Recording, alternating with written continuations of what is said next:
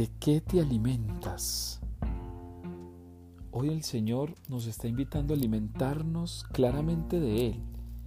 Y por eso este milagro que se ha conocido como la multiplicación de los panes y los peces, que tiene múltiples interpretaciones, solo quisiera que nos quedáramos con una y es Jesús cuando alimenta a su pueblo está tomando la posibilidad de que te alimentes de Él.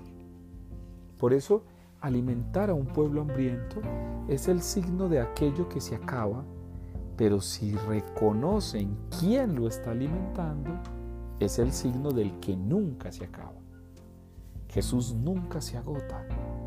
Jesús es alimento pleno, alimento total, alimento que nos da y nos llena absolutamente.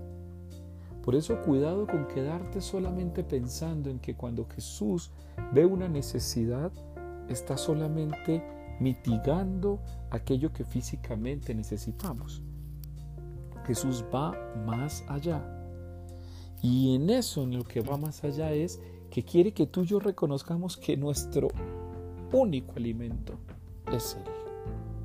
¿De qué te alimentas? Mira de qué te alimentas todos los días más allá de la comida. Mira de qué te alimentas todos los días, más allá de aquellos que piensan. Mira de qué te alimentas todos los días, más allá de esos sentimientos de los que te puedes estar enriqueciendo que te hacen daño. Aliméntate de Jesús. Allí vas, como dicen los jóvenes de hoy, vas a la fija, vas a la segura. Entonces yo te invito, asegúrate de alimentarte de Jesús, para que otros alimentos no te hagan daño o te hagan incluso pensar que no tienen sentido, que vas a quedar siempre insatisfecho.